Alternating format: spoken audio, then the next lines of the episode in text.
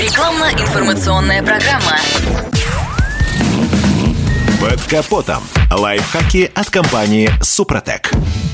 С вами Кирилл Манжула. Здравия желаю.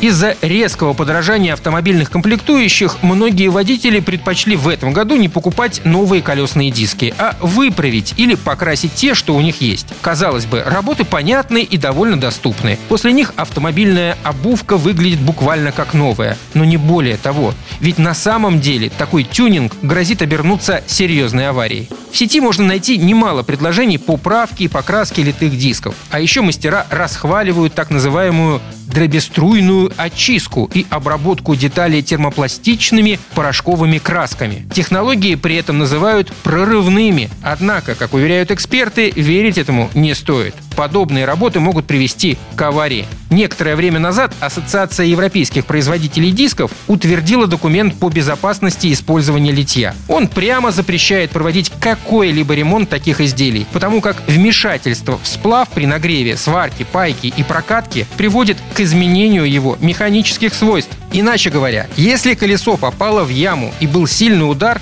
диск расколется, либо на спицах появятся трещины, причем они будут разрастаться и в конечном итоге диск развалится. Если это произойдет в дороге, да еще на скорости, трагедии не именовать. Что же касается порошковой покраски, то и тут все не так безопасно. Перед процедурой диск моют и сушат, затем снимают прежнее покрытие и наносят новое специальным пистолетом с электростатическим эффектом.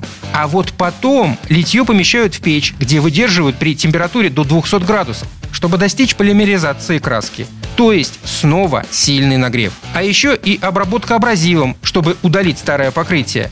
Все это приводит к разупрочнению материала и накоплению остаточных деформаций.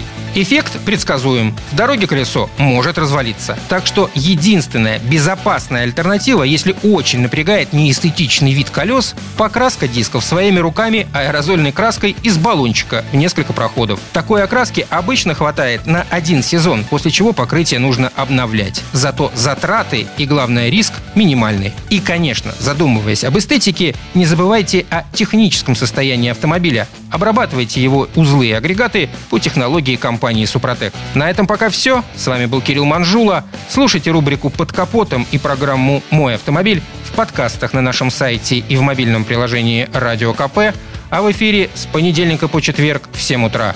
И помните, мы не истина в последней инстанции, но направление указываем верное. Спонсор программы ООО «НПТК Супротек». Под капотом. Лайфхаки от компании «Супротек».